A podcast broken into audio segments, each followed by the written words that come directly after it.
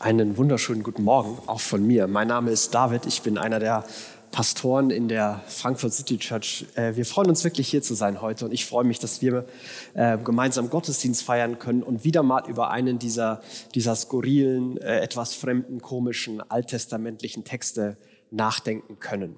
Wir haben diese Reihe gestartet mit dem, mit dem Gedanken, dass wir uns bewusst mit Texten beschäftigen und mit Geschichten beschäftigen, die, die uns fremd sind die weit weg von unserer Realität sind, die man liest und sich denkt sich, was soll das denn? Da verstehe ich nur die Hälfte. Warum? Weil es uns helfen kann, mal neu zu denken. Dass nicht sofort der Gedanke ist, ah, kenne ich schon, weiß ich schon, habe ich schon gehört, sondern dass Kategorien gesprengt werden. Und wir haben gemerkt, dass in diesen Geschichten, mit denen wir uns beschäftigen, obwohl Kategorien gesprengt werden und Texte ganz fremd sind, menschliche Muster und wie Menschen sich verhalten und vor allem, wer Gott ist und wie Gott sich verhält, doch sehr viel mit uns und unserem Alltag zu tun hat. Und auch das ist meine Hoffnung, dass wir äh, ein bisschen staunen ähm, über Gott, wer er ist und wie er handelt und auch für uns vielleicht ein, zwei Gedanken mitnehmen können, was, was Gott für uns in unserem Leben, was er sagen möchte, was er tun möchte. Und damit beschäftigen wir uns mit dieser Geschichte von Eli.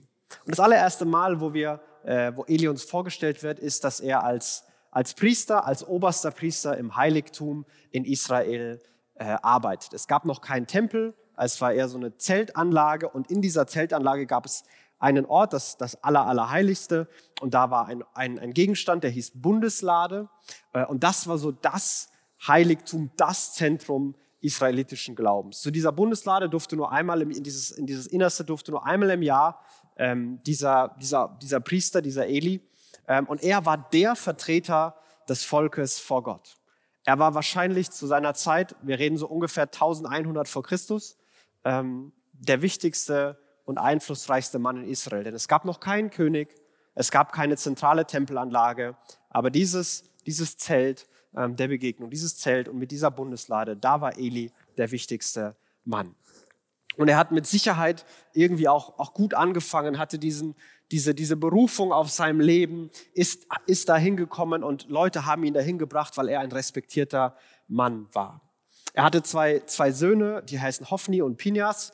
Ähm, ich würde meine Söhne nicht so nennen, aber gut, andere Zeiten, da nennt man seine Kinder auch anders. Und ähm, Eli äh, hat diese Söhne und sie arbeiten da am Tempel. Und das erste Mal, wo wir ihn in Aktion sehen, ist, dass er um, den, um, um, dieses, um dieses Heiligtum läuft und er sieht eine eine weinende, schluchzende Frau. Und er sieht sie, wie sie da sitzt und weint und irgendwie die Lippen bewegt. Und sein erster Gedanke ist, was macht die betrunkene Frau hier? Und dann geht er näher hin und sieht, oh Moment mal, die ist gar nicht betrunken, sondern die ist einfach verzweifelt und weint und sie betet. Und sie, diese Frau sagt, hey, mein Herr, seien, seien Sie mir nicht böse, ich, ich bin einfach so voll Kummer und voll Schmerzen, voll Trauer und es ist einfach so schwer alles gerade und ich wollte hier nur beten, es tut mir leid, ich gehe auch schon wieder. Und Eli sagt, Friede mit dir. Was du gerade gebetet hast, das wird passieren. Und ich denke, okay, du hast keine Ahnung, was sie gebetet hat. Du sagst dir einfach zu, dass Gott machen wird, was sie gerade gebetet hat. Woher weißt du das? Woher weißt du, dass dieser Moment so besonders war? Und es sagt was über Eli. Er hat das verstanden, er hat es erkannt, da, da ist was Besonderes passiert. Diese Frau, die da verzweifelt gebetet hat, heißt Hannah. Und ihr Gebet war äh, um ein Kind. Denn sie war wahrscheinlich so Anfang 30 und damals ist Anfang 30 schon 15 Jahre kinderlos.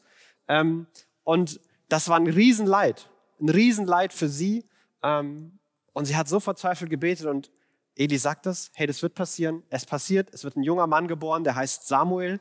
Ähm, und dieser Samuel wird auch in dieser Geschichte noch vorkommen, weil er dann im Heiligtum selbst als kleiner Junge aufwachsen wird, weil Hannah für ihn betet, sich um ihn kümmert und ihn Gott irgendwie zurückgibt. Gott hat ihn mir geschenkt, ich gebe ihn Gott wieder zurück. Aber dieser Moment, den Eli mit dieser Frau hat, ist, ist bemerkenswert. Er, er, nimmt etwas wahr in diesem Moment. Er spürt, dass Gott und in diesem Moment, dass etwas da ist und dass Gott dieses Gebet erhören wird. Er hat diese Verbindung, er hat diese Klarheit. Er weiß, worum es in diesem Moment geht. Und dann schwenkt es ein paar Jahre später. Ähm, der Samuel ist, keine Ahnung, sechs, sieben, neun, irgend sowas. Ähm, und dann merken wir, dass das Heiligtum ein Ort geworden ist, der vielleicht nicht für, für kleine Jungs so, so hilfreich ist. Ein Heilig, ein Ort, der, der komisch ist, wo es, wo es Sitten gibt, wo es Bräuche gibt, ähm, wo, die, wo die Priestersöhne etwas tun, was sie überhaupt nicht tun sollten. Es wird beschrieben, wie ähm, die beiden Söhne denn ihr Amt missbrauchen, wie sie äh, von den Opfern sich die besten Stücke nehmen und dann in Pfannen, Kochtöpfe und Kessel und so im Endeffekt alles, was sie so finden können. Das ist so jedes hebräische Wort für ein Gefäß, was es gibt, ist da aufgelistet. So, die haben alles, was sie finden können, haben sie ihre Dreizackgabel genommen. Finde ich auch lustig, diese Vorstellung. So einen langen Dreizack und dann in den Topf rein und in die Pfanne rein und möglichst viel Fleisch dran und ich nehme mir, was ich nur kriegen kann. Und manchmal dachten sie sich so, ja, dieses gekochte Fleisch im Wasser und beim Opfer, die salzen vorher nicht. Wir nehmen denen das vorher ab, bevor das, äh, das Wasser sieht und bevor das Fett weg ist und dann machen wir richtig schönes Grillfleisch. Wir packen das aufs Feuer, wir grillen das Fleisch. Das schmeckt doch viel, schmeckt doch viel besser als dieses gekochte Zeug. Und sie beauftragen ihre Diener, hey, das nächste Mal, wenn der Typ kommt und wieder was von, seinen, von, seinem, von seinem Fleisch mitbringt, dann gehst du dahin und nimmst ihm das direkt ab. Wenn es dir nicht geben will, dann drohst du ihm an, dass du ihm mitten ins Gesicht hauen wirst. Die Priester sagen das. Die obersten Priester geben ihren Leuten den Auftrag, dass sie die Opfer wegnehmen sollen, bevor sie geopfert werden, dass sie Gewalt androhen sollen, falls die Leute nicht mitmachen. Und wenn du jetzt ein alter Israelit wärst oder eine alte Israelitin, die vor 3000 Jahren gelebt hätte, dann wärst du schockiert über diese Zustände. ist ja unfassbar. Im Tempel sowas, die Opfer, das war das Wichtigste. Priester hatten die Aufgabe, zwischen Gott und Mensch zu vermitteln aber die machen gar nichts. Sie bauen keine Brücke zwischen Gott und Mensch, sondern sie nehmen den Menschen das Fleisch ab und statt es Gott weiterzugeben, sagen, ja, du kannst uns auch mal grillen. Darum geht's im Leben. Wir wollen lecker Barbecue machen und das machen wir den ganzen Tag und wir holen uns die besten Stücke und wir schlemmen und wir essen und wir hauen uns die Wänste voll, bis wir nicht äh, sie voller bekommen. Ich glaube, dass sie nicht so diese, diese sportlichsten Figuren hatten, sondern ich stelle mir die wie so richtig äh, den ganzen Tag schlemmende, dicke Egoisten vor. So stelle ich mir die vor. Die da ihren Dienst tun und irgendwie das alles ausnutzen. Sie nutzen ihre Position für sich selbst. Und dann wird so kommentiert, so ganz nebenbei, vielleicht ist es dir bei der Lesung aufgefallen, zum Beispiel in Vers 18, nachdem eine lange Rede war, was die Söhne falsch machen. Unterdessen tat Samuel seinen Dienst vor dem Herrn. Obwohl er noch jung war, trug er einen leinenen Priesterschutz weil die, weil die eigentlichen Priester nicht tun, was sie tun sollen, ist ja dieser kleine Steppke, sieben, acht, neun. Und er hat schon so einen Priesterschutz an. Seine Mami hat ihn dem jedes Jahr neu genäht, weil ne, wächst und braucht immer was Neues und er hat sie sich gut gekümmert. Ähm, und das ist dieser kleine Junge, der ist irgendwie so ein, so ein Hoffnungsschimmer. Ha, vielleicht geht es auch anders, mitten in dieser komischen Geschichte. Aber irgendwann wird das, das Treiben so bunt und Eli bekommt so viel Rückmeldung vom Volk, weil er ist ja immer noch der, der oberste Priester. Das ist ja immer noch seine Verantwortung. Das sind seine Söhne, er ist als Vater verantwortlich und es ist in seinem Heiligtum, äh, wo er auch verantwortlich ist. Er hat eine doppelte Verantwortung für das, was hier läuft. Und irgendwann kommt Eli ähm, zu seinen Söhnen und dann heißt es, Eli war inzwischen sehr alt geworden. Das heißt, er hat auch schon sehr lange zugeschaut. Und als er erfuhr, was seine Söhne den Israeliten antaten, und dann kommt ein neues Beispiel. Also die hebräische Formulierung ist so, die taten tausend Dinge, unter anderem das mit dem Fleisch. Und was sie auch noch tun ist, dass sie mit den Frauen schliefen, die am Eingang des heiligen Zeltes ihre Dienste verrichten. Also Eli weiß, was los ist. Und wahrscheinlich haben die Typen sich nicht nur den ganzen Tag äh, Barbecue reingeknallt, sondern da waren auch äh, Frauen, die da ihren Dienst verrichtet haben, gearbeitet haben, die wahrscheinlich Gott dienen wollten und da nett mitmachen wollten. Und also so wie der Text zu lesen ist, haben sie sehr wahrscheinlich ihre, ihre Machtposition ausgenutzt und haben mit diesen Frauen geschlafen. Also keine israelitische Frau hat davon geträumt, mit irgendeinem dicken Hohe, mit dicken Priester zu Geschlechtsverkehr zu haben. Das war nicht der, der Traum. So, sie nutzen ihre Position, sie nutzen das aus und, und sie leben ihren Egoismus in allen Zügen aus. In allen Zügen. Was macht Eli jetzt? Und er sagt zu ihnen, warum tut ihr sowas? Von allen Leuten höre ich nur Schlechtes über euch. Ganz Israel spricht davon, wie schlimm ihr es treibt. Das muss aufhören. Das ist noch nett übersetzt. Er ist, er ist wirklich streng an der Stelle. Er sagt die absolut richtigen Dinge. Und er sagt sogar noch einen viel besseren Punkt. Wenn jemand sich gegen Menschen vergeht, das ist Vers 25, wird Gott vielleicht noch, ihn noch in Schutz nehmen. Aber wenn er sich gegen den Herrn versündigt, wer soll dann noch für ihn eintreten? Hey, wenn ihr gegen, wenn gegen Mensch zu Mensch was passiert, dann gibt es Priester, dann gibt es Leute, die eintreten können. Aber wenn ihr Gott beleidigt und mit, euch mit Gott einlegt, wer soll euch denn da helfen? Wer soll, wer soll denn da für euch einstehen? Was soll, wie stellt ihr euch das denn vor? Wenn ihr Gott beleidigt, wer soll, euch, wer soll euch helfen? Wenn ihr euch in seinem Heiligtum so verhaltet, was glaubt ihr, was er denkt? Was glaubt ihr, was er dann so tun will? Und es ist genau die richtige Rede von ihm. Das sind genau die richtigen Punkte. Und dann hat das Gespräch ein ganz ernüchterndes Ende. Nächster kleiner Satz in Vers 25. Äh, Doch die Söhne von Eli hörten nicht auf ihren Vater. Fertig. Das war's. Keine Konsequenzen, kein. Also er hätte entweder den äh, richtig die Strafe geben können, die verbannen können und aus Israel davonjagen oder äh, was auch immer mit denen machen können. Oder er hätte zu Gott um Gnade flehen können. Aber er tut nichts. Er hält ihnen diese brennende Rede. Wer soll euch helfen? Und die Jungs sagen, komm, red du. Der Grill ist an. Wir grillen noch mal eine Runde. So, so ungefähr muss man sich das vorstellen. Eli steht da und denkt sich, hm, dann nicht. Okay. Und man denkt sich so, was? Wie kannst du denn zuschauen? Außerdem deine rhetorische Frage, wer ist denn derjenige, der da was tun könnte? Du bist derjenige, der da was tun könnte. Du bist der Vater, du bist der Hohepriester, du bist der, der Entscheidungen hat. Du bist verantwortlich. Schmeiß die raus, fleh zu Gott um Gnade, tu irgendwas. Aber schau nicht zu. Übernimm Verantwortung. Ja, das ist ein schweres Gespräch. Und ja, das ist kein kein schönes Ding, wenn man seine Söhne öffentlich vom Hof jagen muss. Aber glaubst du, die Alternative ist besser? Eli, du musst was tun. Aber der Blick geht weg von Eli. Samuel aber wuchs heran zu einem jungen Mann, an dem Gott und die Menschen Freude hatten. Eli tut nichts. Und da ist aber Hoffnung in diesem kleinen Jungen, der vielleicht mittlerweile neun, zehn, zwölf, vierzehn, irgend sowas. Und er wächst heran und alle Leute haben Freude an ihm. Und der Einzige, der in dieser Geschichte was tut, das ist das Ende von Vers 25, ist Gott. Denn Gott ist nicht bereit, dass in seinem Heiligtum sowas läuft, dass Leute ähm, da unterdrückt werden, dass Leute ausgenutzt werden, dass Leute missbraucht werden. Da kann Eli zuschauen, wie er will. Gott schaut nicht zu. Und Gott bringt Gericht für diese Leute. Er sagt, Gott war entschlossen, sie zu vernichten. Und manchmal ist unser Impuls an der Stelle so aufzuschrecken, so, wie kann Gott sowas sagen? Wie kann Gott sowas machen? Naja, aber die Rettung für die Leute, die da geopfern wollten, die Rettung für die jungen Frauen, die da gearbeitet haben, ist Gericht für die Leute. Richt, Gericht und Rettung hängt da ganz nah zusammen. Wenn Gott die durchrichtet und Gott nichts tut, ja, dann läuft es so weiter. Und Gott ist nicht bereit zuzusehen. Und er bringt mit Samuel diese, diese Alternative ins Spiel. Und dann kommt ein Prophet, ein Mann Gottes zu Eli und stellt Eli zur Rede. Er erinnert ihn daran, Eli, du wurdest berufen, deine ganze Familie. Ihr solltet Brücken zwischen Gott und Mensch bauen. Aber alles, was ihr getan habt, ist eine schöne Mauer gezogen und ihr habt für euch genommen, was ihr nehmen wolltet. Du hast vergessen, was dein Auftrag war. Du hast vergessen, was deine Berufung war. Du hast vergessen, wer ich bin. Und du hast keine Verantwortung übernommen. Du hast einfach nur zugesehen.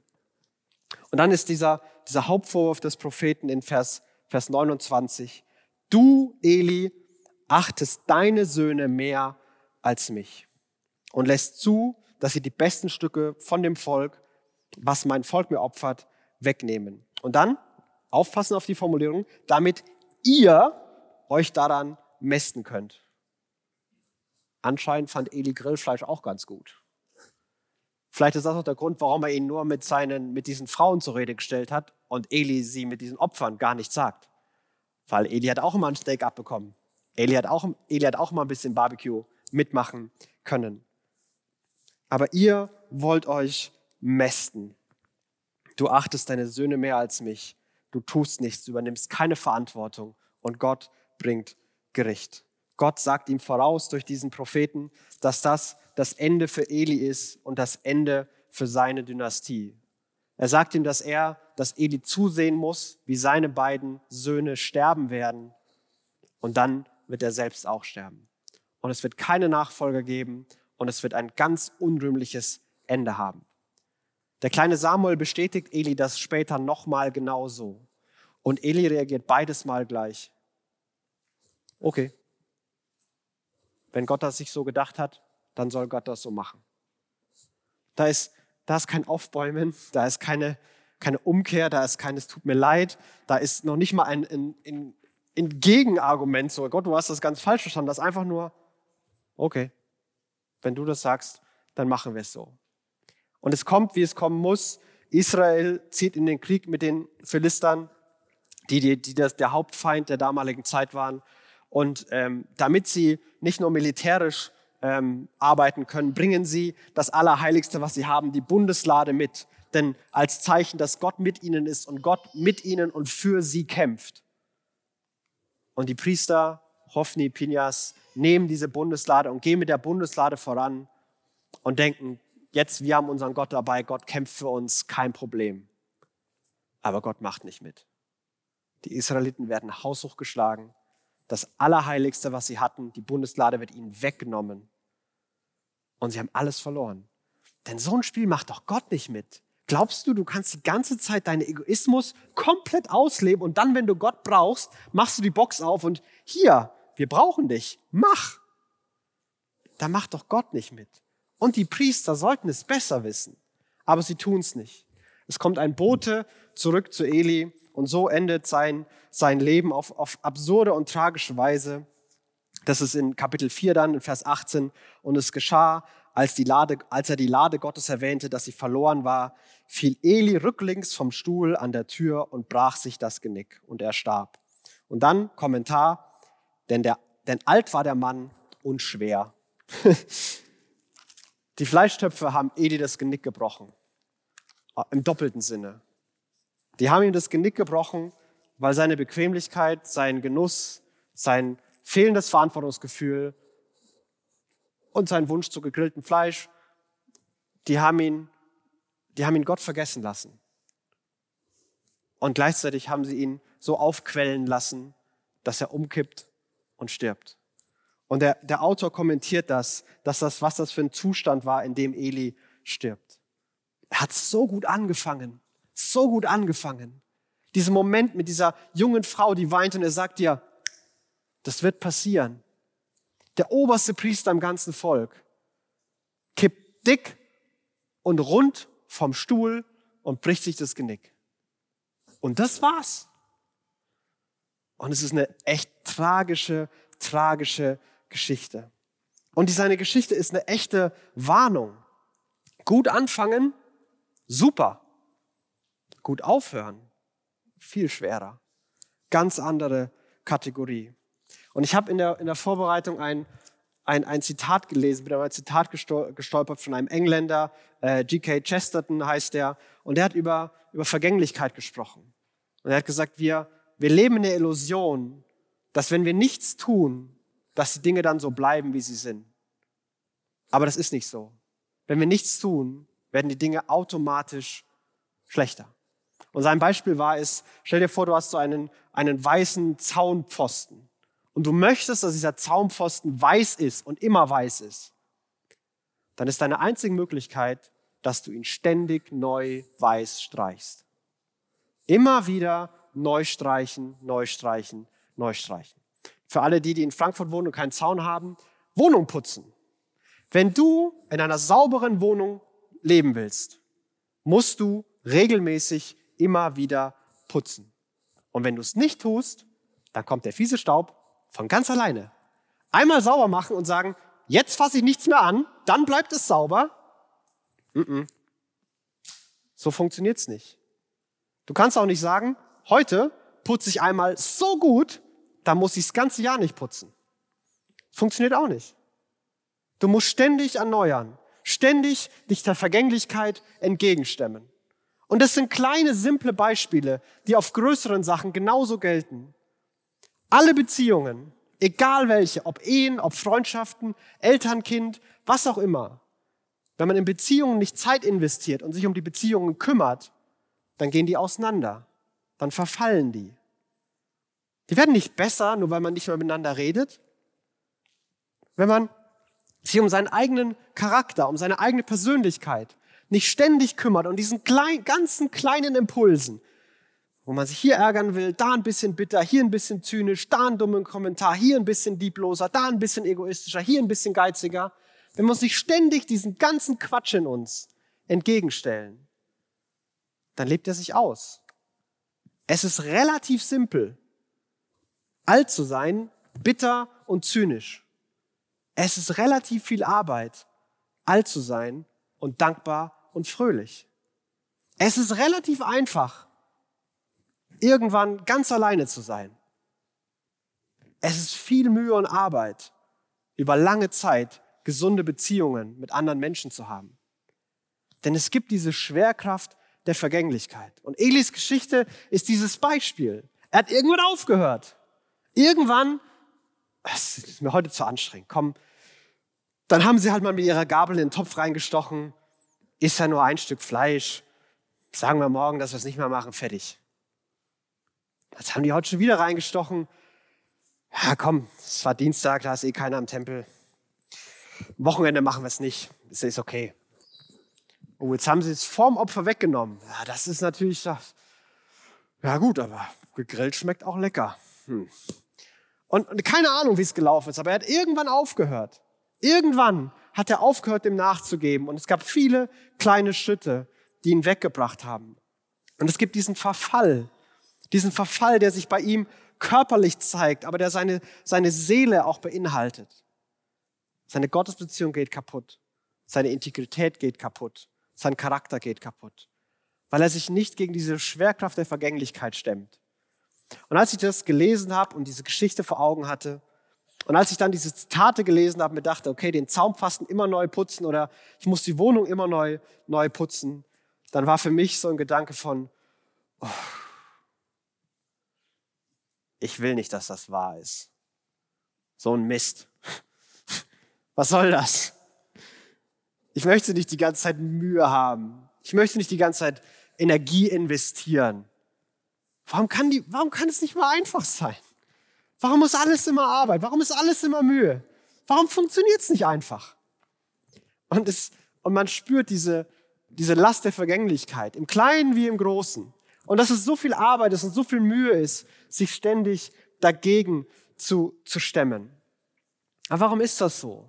Warum, warum leben wir so? Warum, warum muss ich meine Wohnung ständig neu putzen? Warum muss ich mich immer um meinen Charakter kümmern? Warum muss ich in meine Beziehung investieren? Warum muss ich im Glauben an Gott dranbleiben? Warum ist es wichtig, dass ich regelmäßig äh, in Kirche bin, im Gottesdienst bin, bete, mich involviere? Ja, weil es sonst verfällt. Und es verfällt, weil die Welt unter, unter Vergänglichkeit leidet. Ganz am Anfang haben die Menschen irgendwann entschieden, Gott ist ewig und Gott ist Leben und bei Gott ist Freude. Aber wir glauben, dass wir die Welt ohne Gott noch ein kleines bisschen besser machen können. Da können wir selber entscheiden. Da können wir es besser machen. Gott, danke für den Start. Tolle Welt, die du gemacht hast. Blumen, Essen, so, super. Jetzt übernehmen wir. Und jetzt machen wir unser eigenes Ding. Und, und es hat mit Adam und Eva angefangen und das ist der Impuls in jedem Menschen. Aber wer sich von Ewigkeit, von Leben, von Freiheit, von Freude abtrennt, na, der bleibt im, im Vergänglichen hängen. Der bleibt in der Mühe. Wir können das nicht selber. Und hier ist die, die gute Nachricht und die hoffnungsvolle Nachricht. Ja, wir sind in Vergänglichkeit gefangen und wir können sie nicht überwinden. Aber das müssen wir auch gar nicht. Denn das hat Jesus getan. Denn Gott ist nicht bereit, zu keinem Zeitpunkt, nicht in dieser Geschichte und nicht überhaupt, sich mit Vergänglichkeit abzufinden. Jesus kommt in die Welt und tut das, was Eli hätte tun sollen. Er spricht klar an, wo die Probleme sind. Die Welt ist dunkel und ich komme als Licht in die Finsternis, sagt Jesus. Die Welt ist verloren und ich komme, um die Welt zu retten. Die Welt kann sich selbst nicht heilen, aber ich bin hier, um Verletzungen und Wunden zu heilen. Dafür bin ich da. Aber er tut es nicht, indem er den Hammer kreisen lässt, All die, die vom Hof jagt, die, die Gott irgendwie links liegen gelassen haben, die mal gedacht haben, ich kann das alleine, die ihrer Bequemlichkeit nachgegeben haben. Er sagt, ich nehme all die Konsequenzen, die, all die Konsequenzen, ich nehme die auf mich. Wir machen eine Liste von allen Dingen, die alle Menschen falsch gemacht haben. Und dann nehme ich die Strafe dafür. Und er setzt sich der Vergänglichkeit ultimativ aus und stirbt am Kreuz, wird verraten verlassen und stirbt. Der Tod verschlingt Gott, ein unfassbarer Gedanke. Aber dann steht Jesus von den Toten auf. Er überwindet Vergänglichkeit. Er bringt neues Leben und er bringt Erneuerung. Und er bringt sie jetzt und hier im Kleinen und ultimativ im Großen. Es gibt ewiges Leben bei Jesus. Vergänglichkeit wird überwunden. Jesus betet, Vater, vergib ihnen, denn sie wissen nicht, was sie tun. Tolles Gebet für Eli. Hat er nicht gebetet. Jesus betet es. Vater, vergib ihnen, denn sie wissen nicht, was sie tun. Er schafft, er stellt die Beziehung zwischen Gott und Mensch wieder her. Er baut die ultimative Brücke, das Kreuz, was nicht mehr eingerissen werden kann. Mensch und Gott können sich begegnen. Wofür immer du dich schämst und was immer du vielleicht verstecken willst vor Menschen. Gott steht mit offenen Armen da und sagt, ich weiß, komm zu mir. Wo immer du dich schuldig fühlst und was du wieder gut machen musst. Gott ist da und sagt, ich, ich bitte an dir zu vergeben. Wenn du möchtest, vergebe ich dir und nimm es einfach weg. Da, wo du voller Schmerz bist, kommt Gott tröstend und voll Annahme zu dir und möchte dich erneuern. Das ist, was Gott tut. Er überwindet Vergänglichkeit und er erneuert. Der Apostel Paulus in einem, einem Triumphmoment formuliert es im 1. Korintherbrief in Kapitel 15 so. Hör dir mal diese Verse an, was Gott tut in Jesus. Und wenn es geschieht, dass das Vergängliche mit Unvergänglichkeit begleitet wird und das Sterbliche mit Unsterblichkeit, dann geht die Aussage in Erfüllung, die in der Schrift steht. Der Tod ist auf der ganzen Linie besiegt. Gott sei Dank, durch Jesus Christus, unseren Herrn, schenkt er uns den Sieg. Haltet daher unbeirrt am Glauben fest, meine lieben Geschwister, und lasst euch durch nichts vom richtigen Weg abbringen. Setzt unaufhörlich und mit ganzer Kraft setzt euch für die Sache des Herrn ein. Ihr wisst ja, dass das, was ihr für den Herrn tut, nicht vergeblich ist. Dass diese große Hoffnung, diese die, die Unvergänglichkeit wird da sein. Das Leben wird den Tod verschlingen und nicht mehr andersrum. Und dann kommt am Ende trotzdem auch hier, nachdem Jesus gestorben ist, nachdem Jesus aufgestanden ist, dieser Punkt von, setzt euch unermüdlich ein, setzt eure Kräfte ein. Ihr wisst, dass das, was ihr tut, nicht vergeblich ist. Jesus schenkt uns den Sieg, aber und stellt die Verbindung zu Gott wieder her, aber er nimmt uns nicht die, die tägliche Verantwortung ab. Er nimmt dir nicht die tägliche Investition in deinen Charakter, in deine Beziehung. Das nimmt er dir nicht ab. Er hilft dir und er spricht dir zu, was immer du hier tust, wo immer du dich hierfür einsetzt. Das wird sich in Ewigkeit lohnen. Das ist nicht vergeblich. Es ist nicht egal, ob man so oder so lebt.